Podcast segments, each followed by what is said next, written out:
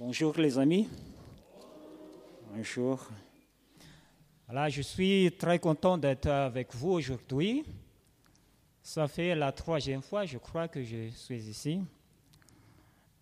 Aujourd'hui, j'aimerais vous euh, parler d'un texte très bien connu.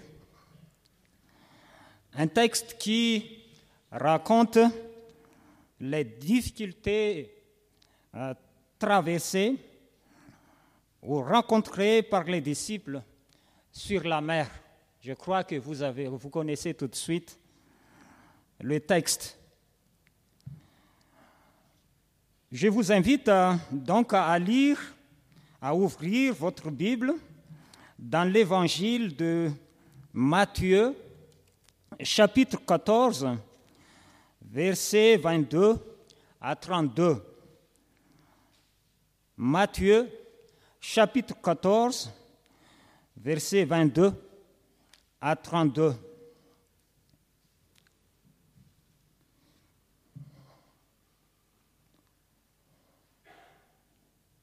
Il faut dire que ce chapitre 14 représente des histoires euh, qui a un certain parallélisme avec l'histoire des, Israélites dans les déserts.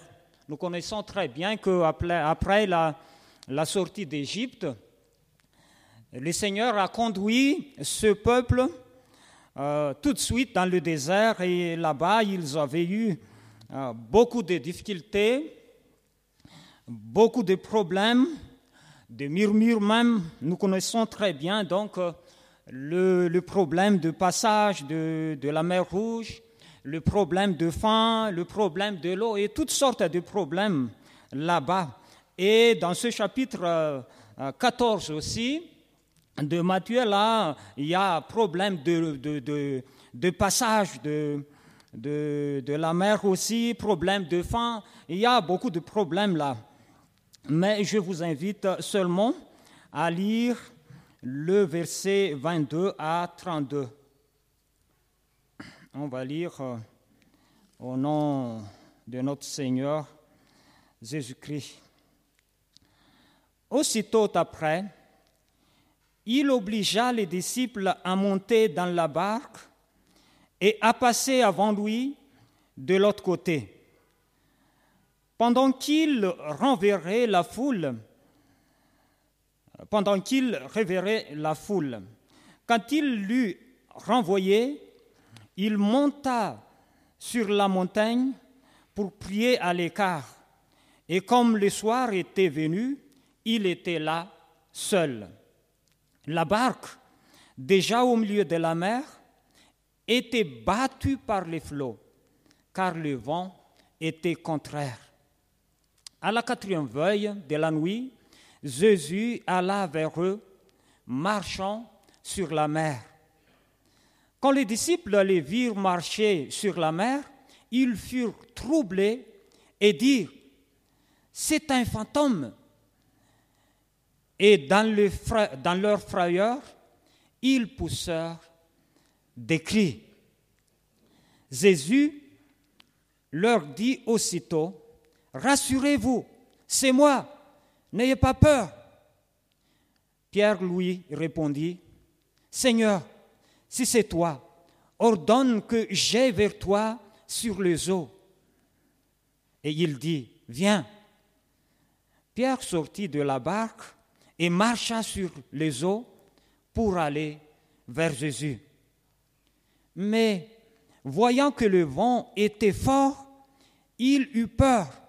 Et comme il commençait à enfoncer, il s'écria, Seigneur, sauve-moi. Aussitôt, Jésus étendit la main, les saisit et lui dit, Homme de peu de foi, pourquoi as-tu douté? Et ils montèrent dans la barque et le vent cessa. Ceux qui étaient dans la barque vinrent se prosterner devant Jésus et dire, Tu es véritablement le Fils de Dieu. Amen. ce qui est frappant tout de suite dans la lecture de ces textes, c'est l'utilisation du verbe obligé au verset 22. Obligé.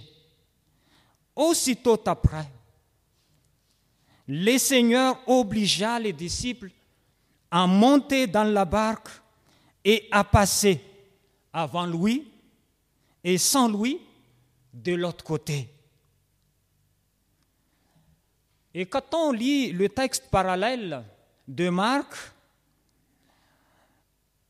ce évangéliste rapporte presque le même mot, la même phrase.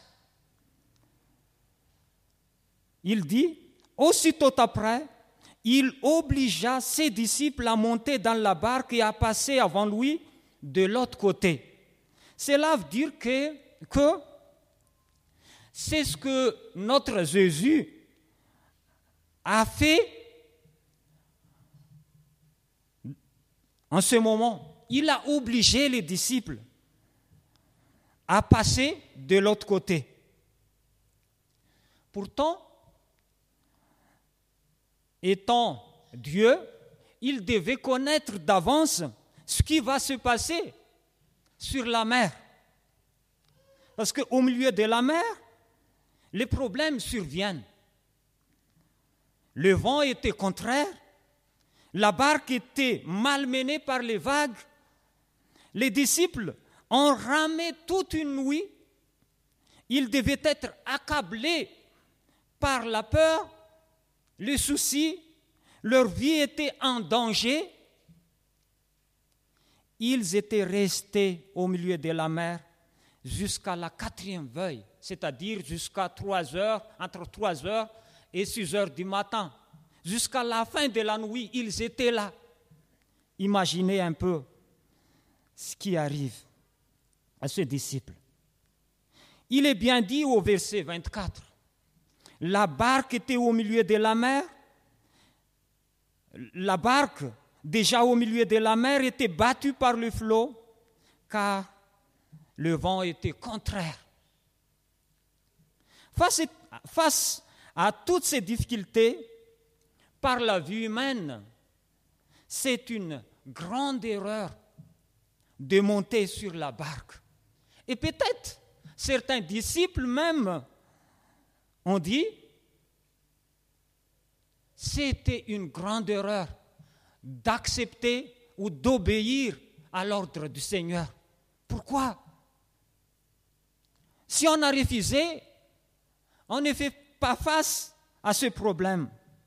Et là, le Seigneur, il est absent. Il était resté loin des disciples. Il les a laissés partir seuls. Pourquoi, Seigneur? Pourquoi, Seigneur?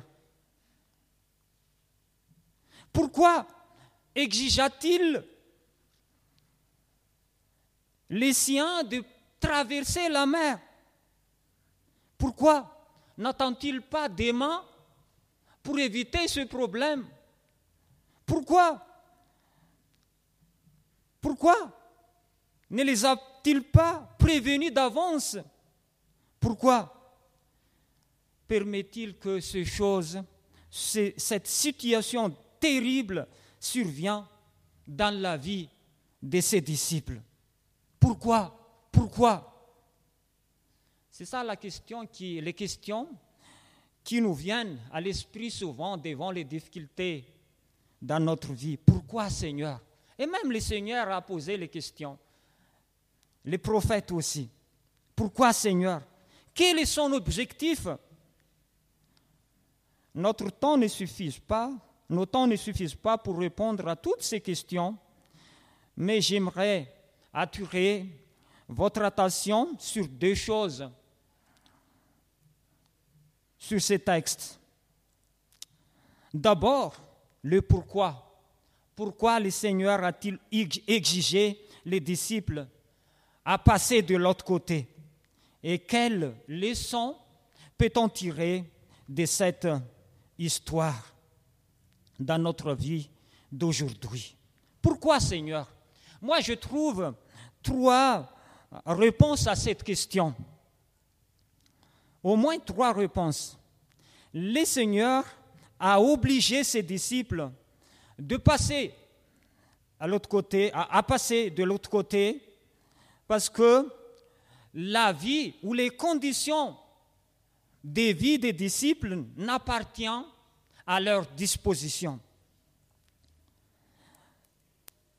La vie des disciples n'appartient pas à leur option. Déjà, le sens du verbe exiger le mentionne très bien. Exiger, qu'est-ce que ça signifie exiger? Exiger veut dire que c'est un ordre d'abord, c'est une obligation, c'est un ordre qui exige ou qui nécessite d'obéissance absolue. Et dans les textes, si nous lisons bien, le mot aussitôt revient au moins trois fois.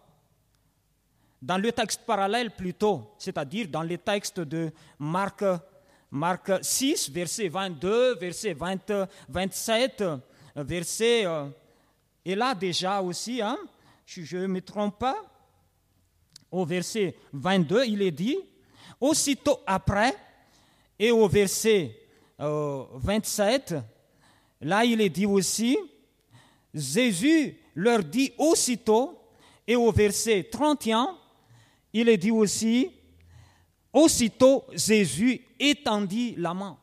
Vous voyez le sens de cet adverbe, aussitôt. Ça veut dire que l'action du Seigneur était euh, rapide. Et ça nécessite d'obéissance rapide, obéissance absolue à sa parole. On n'a pas le temps de, de réfléchir. Obéir. Il faut obéir tout de suite. Et quand on lit encore les textes, on remarque que ses disciples ne voulaient pas encore partir. Peut-être à cause du miracle, parce qu'il y avait un, du miracle avant, le miracle donc de la multiplication du pain. Multiplication du pain, c'est ça. Et là, quand il y a un miracle, le miracle nous rassure toujours de la présence de Dieu, n'est-ce pas? Ça rassure la présence du Seigneur, la présence de Dieu. Ça nous donne l'espérance d'une vie heureuse. Ça nous donne la vie, l'envie de, s'y installer encore. Je ne sais pas si vous vous rappelez de, de ce que Pierre a dit après la transfiguration du Seigneur sur la montagne. Il a dit, tout de suite après la transfiguration, parce que c'était, waouh, c'est incroyable ça, c'est merveilleux. Et il a dit au Seigneur, Seigneur, il est bon que nous soyons ici. C'est dans l'évangile de Matthieu chapitre 17. Nous, Seigneur, il est bon que nous soyons ici, si tu le veux. Je dresse ici trois tentes, une pour toi, une pour Élie et une pour Moïse. Mais la voix, la voix fit entendre de, la nuée ces paroles. Celui-ci est mon fils bien-aimé, en qui j'ai mis toute mon affection. Écoutez-les. Et là, Pierre c'était.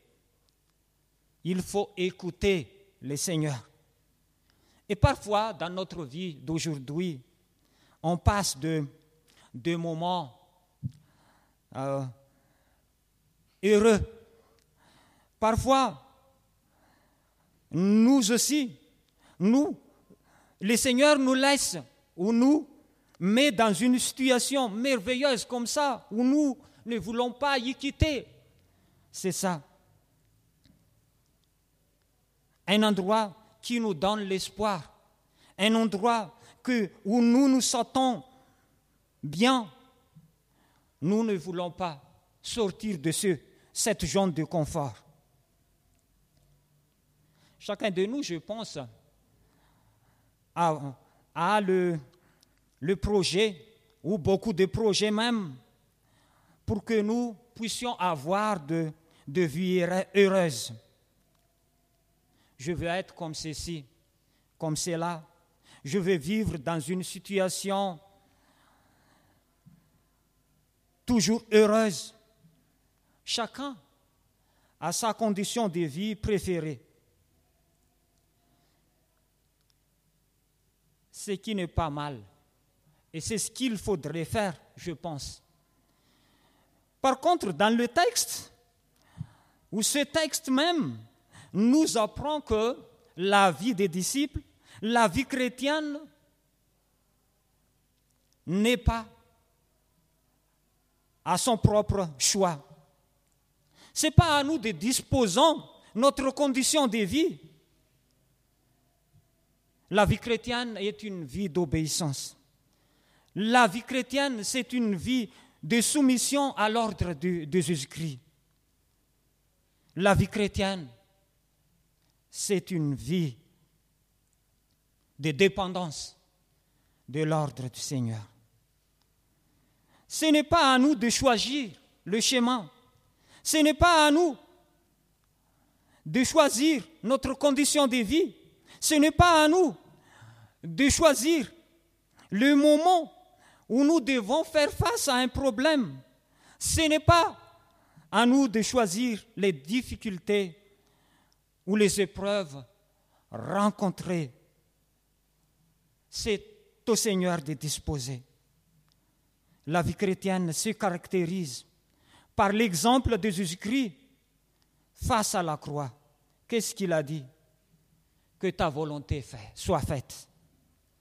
C'est celui qui est le Fils bien-aimé du Seigneur, de Dieu. Écoutez-les, dit-il. Est-ce que nous sommes prêts à écouter, à obéir, à, à nous soumettre à l'ordre du Seigneur, peu importe le prix.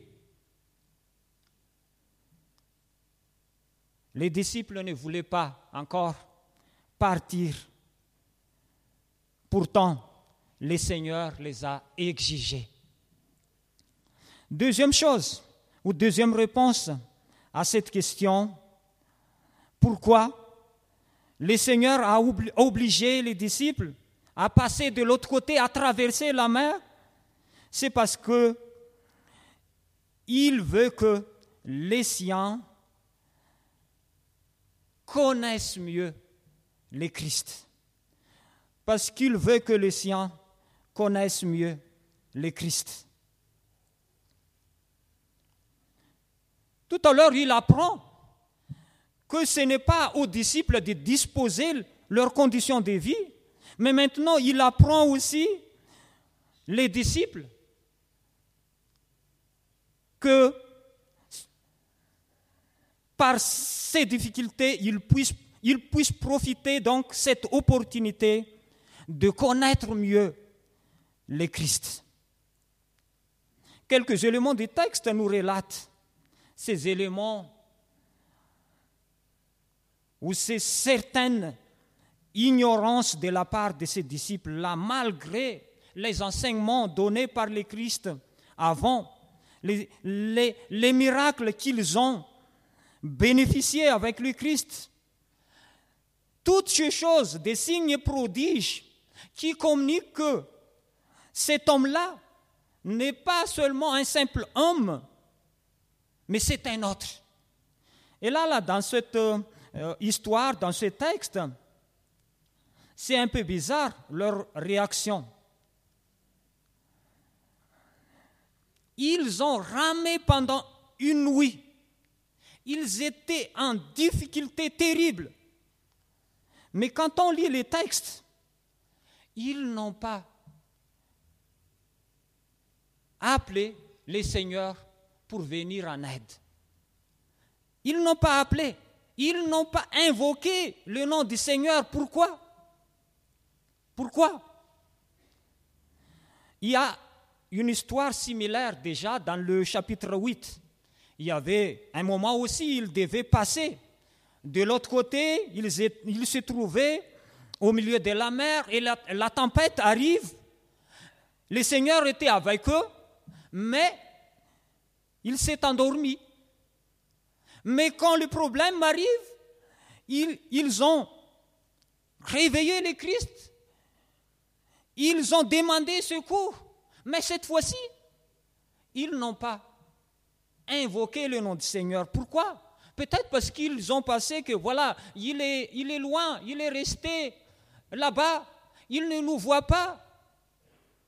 Donc ce n'est pas la peine de l'appeler. De toute façon, il n'attendrait pas. Donc ils ont essayé de résoudre le problème par leur force. Cela veut dire qu'il manque quelque chose encore dans le disciple. Il manque deux fois. Il pensait encore que le Christ est un simple homme. Ce n'est pas un Dieu omniscient. Quand il est loin, il est loin. Donc,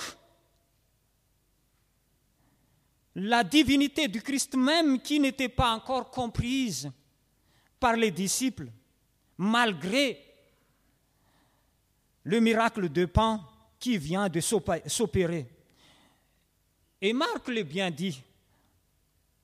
On va lire Marc chapitre Marc chapitre 6 verset 52. Juste après cette euh, incidence, Marc 6 verset 52. Déjà avant, il a fait du miracle, de multiplication du pain, et après la mer. Et au verset 52, il dit, car ils n'avaient pas compris le miracle du pain parce que leur cœur était endurci. Leur cœur était endurci. Voilà le problème. Le Seigneur les a enseigné beaucoup de choses, a fait du miracle, mais ils ne comprennent rien. Et là, ils devaient encore faire face à d'autres problèmes. Deuxième chose qui montre bien qu'il y a un problème encore dans la foi de ses disciples. Il dit, quand le Seigneur s'est apparu, donc, il croyait que c'était un fantôme. Je ne sais pas si ça vous dit quelque chose. C'est un fantôme, un extraterrestre. Ils, tous, n'ont pas d'idée dans la tête que celui-là pourrait être le Seigneur. Non. Ils pensaient tout de suite que c'est un fantôme. Ils sont peut-être trop scientifiques. Trop scientifiques. Pour dire que qu'un être humain ne pourrait jamais marcher sans peine sur l'eau, sur les eaux, sur la mer. C'est impossible. C'est contre la loi de poussée d'Archimède, n'est-ce pas? Donc si quelqu'un marche sur la mer, c'est un fantôme. C'est pas possible à Christ. C'est pas possible. Donc, cela veut dire qu'il ne comprenait pas encore la souveraineté du Christ. Le Christ qui a opéré le, le miracle de multiplication du pain ce miracle devait communiquer déjà que voilà, quelqu'un qui est omnipotent parmi eux. Il a fait beaucoup de miracles pour communiquer que, qu'il est souverain. Déjà au chapitre 8, il a calmé le vent pour dire que là, il est souverain, il maîtrise toutes choses, il est même le maître de toutes choses. Mais là, ça passe. Parce que leur cœur était endurci. Ils ne connaissent pas encore très bien le Christ. C'est pourquoi ils ont terriblement peur. Ils ont terriblement peur. Ils ont crié fort, au secours. Et quand, quand ils disent au secours, ce n'est pas pour invoquer le nom du Seigneur. Mais peut-être, on ne sait pas. Parce qu'ils se trouvent en danger. Donc, au secours. Donc, on ne sait pas. J'aimerais dire que on a peur quand on ne croit pas en la souveraineté de Dieu. On a peur quand on ne croit pas en la souveraineté de Dieu. On est effrayé par le problème, par la situation impossible, entre guillemets, quand on ne croit, quand on ne croit pas à la toute-puissance de Christ. On a peur. Quand on oublie sa capacité, son pouvoir. La première parole du Seigneur les a rassurés. C'est au verset 27. Rassurés. Ça veut dire qu'il rappelle encore quelque chose qu'il devait connaître d'avance. Le verset 27. Jésus leur dit, leur dit aussitôt, Rassurez-vous, c'est moi. N'ayez pas peur. N'ayez pas peur. Il n'est pas un fantôme. Il est un être réel. Pourtant, lui, il peut non seulement calmer la mer, mais qui a aussi le pouvoir de marcher sur la mer marcher sur nos, problèmes. Il a le pouvoir de calmer nos difficultés impossibles, nos difficultés insurmontables. Une autre preuve, si vous remarquez bien, c'est que, et c'est intéressant, ils ont ramé pendant toute une nuit la barque était malmenée par le vent, la tapette, mais ça n'en faussait pas. Est-ce que ça vous dit quelque chose? Ça coule pas. Pour dire que même le Seigneur était absent, était resté loin, il a contrôlé les circonstances, la chose, le problème.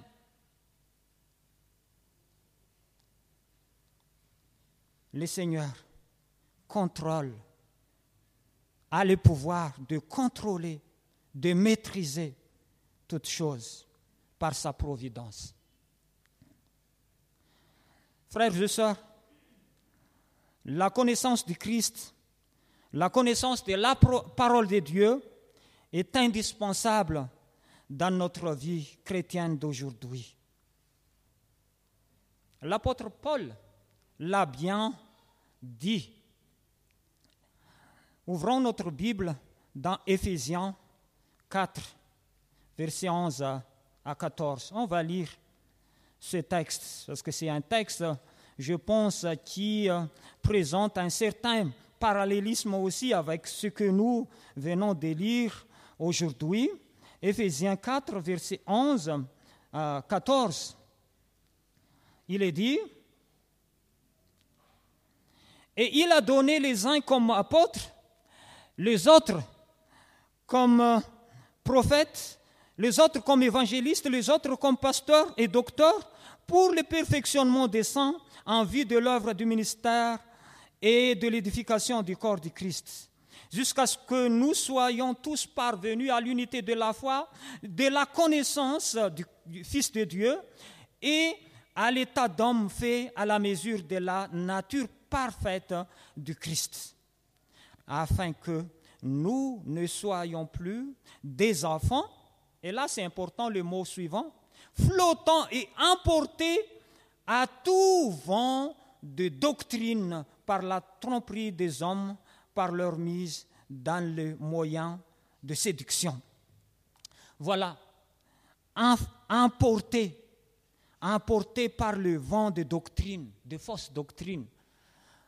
Donc, ce qui est intéressant donc dans ce que Paul a dit là, c'est qu'il compare la tempête traversée par les disciples avec le tempête de fausses doctrines d'aujourd'hui. Il y a beaucoup de preuves, de difficultés, des tempêtes dans notre vie chrétienne d'aujourd'hui. Mais pour Paul, la terrible tempête d'aujourd'hui, c'est la fausse doctrine. C'est la fausse doctrine. Et ça risque d'emporter facilement les enfants dans la foi. Et là, il mentionne que l'importance de la, de la, connaissance au verset, euh, quel verset là, verset 11, verset 12, là tout à l'heure, c'est indispensable pour résister contre ces flots dans nos jours. C'est important et c'est indispensable. Troisième et dernière chose que j'aimerais vous souligner donc dans ce texte, pour répondre à la question, pourquoi Christ a obligé les disciples à traverser la mer, c'est parce qu'il veut que les siens grandissent dans la foi.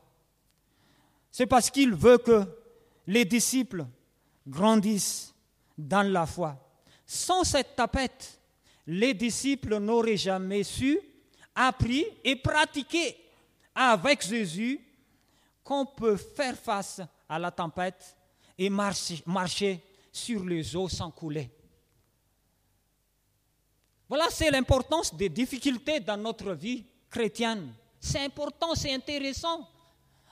Pour ne pas dire c'est obligatoire pour que nous puissions grandir dans la foi. Et c'est ce que Pierre a expérimenté, a bien expérimenté dans ces, dans ce texte. Car il est dit, en voyant Jésus marcher sur les eaux, je ne sais pas si si masculin le mot ou féminin rema. Rema, c'est-à-dire parole, révélation de Christ vient dans son esprit. En voyant donc Jésus marcher sur la mer, il dit Waouh, c'est magnifique, c'est incroyable. Mais une chose plus intéressante que ça, il dit Lui, c'est vrai que c'est souverain, le Christ. Et pas seulement le Christ en sa personne qui est souverain, mais c'est sa parole. Il croyait, il commence à croire en la souveraineté de la parole de Jésus-Christ. C'est pourquoi il dit, Seigneur, si c'est bien toi, ordonne, ordonne que j'aie vers toi sur les eaux. Donc, il a compris que tout dépend de l'ordre du Seigneur. Tout dépend de la parole du Seigneur.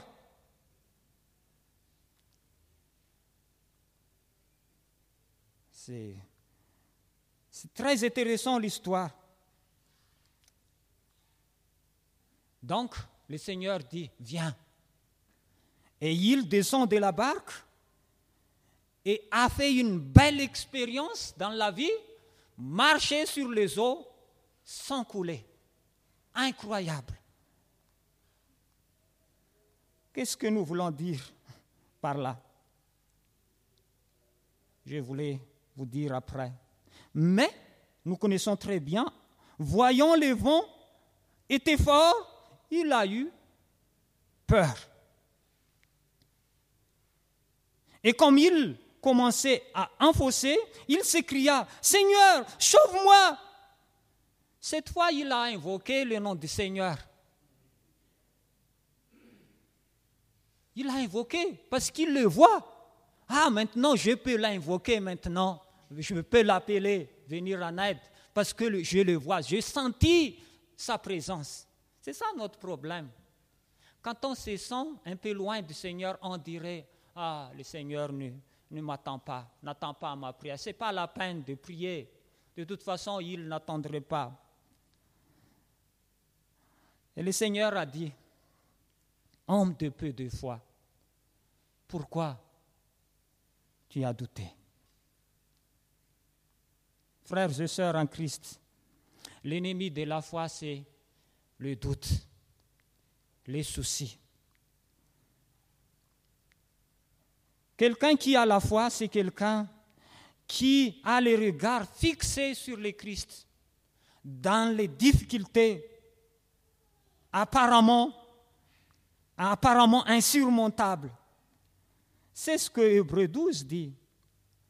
Ayez le regard sur Jésus, le chef et le consommateur de notre foi, dans les difficultés, dans les épreuves. Quelqu'un qui a la foi en Christ ose relever un défi de sortir de sa zone du confort et avancer vers Jésus, comme Pierre a bien fait ici, malgré les situations. C'est ce que Pierre a fait. Seigneur, si c'est bien toi, ordonne que j'aille vers toi sur les eaux. Quelqu'un qui à la foi n'est pas conditionné par les circonstances extérieures. Il ne regarde pas les choses par la vie humaine, ni avec l'intelligence calculée, mais au travers de la parole de Jésus-Christ, au travers de la parole de Dieu. Au moment où il a regardé les situations, les circonstances, il tombe, il coule. Pour finir, j'aimerais conclure ce, message. Je ne sais pas si déjà ou ça fait très longtemps déjà. Mais je sais que, je ne sais pas que, est-ce que vous, vous avez des problèmes à ce moment?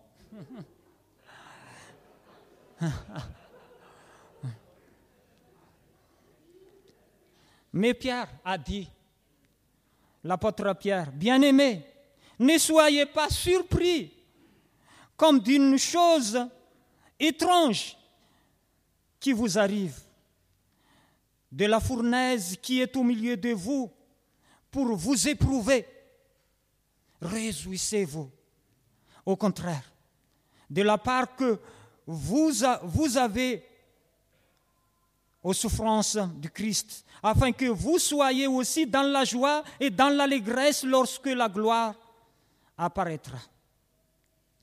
Ces épreuves, ces souffrances sont quelque chose de normal dans la vie chrétienne. Ça fait partie de la pédagogie de Dieu même. Le Seigneur, il a conduit tout de suite son peuple après la sortie d'Égypte dans le désert. Dans Matthieu, Matthieu 8, il a dit à un jeune homme, suis-moi. Et après, il a monté dans la barque et les disciples le suivirent. Et tout de suite après, les tempêtes arrivent. Quelque chose qu'il devait connaître d'avance. Et là, il exigea même les disciples de monter dans la barque et au milieu de la mer, euh, la tempête arrive. Pourquoi? Parce que la souffrance fait partie de la pédagogie du Seigneur. Parfois, c'est lui-même qui est la cause de notre souffrance. Alors réjouissons-nous si nous souffrons à cause de l'obéissance à la parole de Dieu.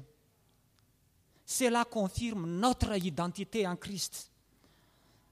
On ne marche plus selon notre propre volonté, ni nos propres choix. Profitons, la situation que nous passons aujourd'hui comme une grâce ou une opportunité que le Seigneur nous donne pour que nous puissions grandir dans la connaissance du Christ, pour que nous puissions grandir dans la foi, pour que nous puissions apprendre comment y faire face avec le Christ, afin que nous puissions connaître mieux notre Seigneur, afin que nous puissions grandir dans la foi. Mais il faut dire que nous avons besoin de la grâce. Nous avons besoin de la grâce du Seigneur face à ça. Le Seigneur, il a refait, refait, refait passer même les, les, disciples des, euh, des diverses difficultés pour qu'ils puissent apprendre. Mais à cause de la l'endurcissement de leur cœur, voilà, ça passe comme ça. Ils n'ont rien, ils n'ont rien appris. Mais c'est seulement la grâce de Dieu, l'œuvre du Saint-Esprit en nous qui peut illuminer notre esprit, notre cœur, qui peut mettre dans notre cœur la parole de Dieu pour que nous n'oublions pas. Et c'est cette grâce-là qui nous fait, qui nous, rend possible donc de passer ce problème ou de surmonter même à ce problème que nous traversons en ce moment. Le Seigneur Jésus, il nous a promis d'être avec nous et il nous a invités même de passer de l'autre côté. C'est-à-dire, ici-bas, ce n'est pas notre demeure. Notre demeure, c'est là-bas. Et pour aller jusqu'au ciel, il y a beaucoup de souffrances beaucoup de, des épreuves. Et parfois, on dirait que voilà, c'est plus possible. Mais le Seigneur est là.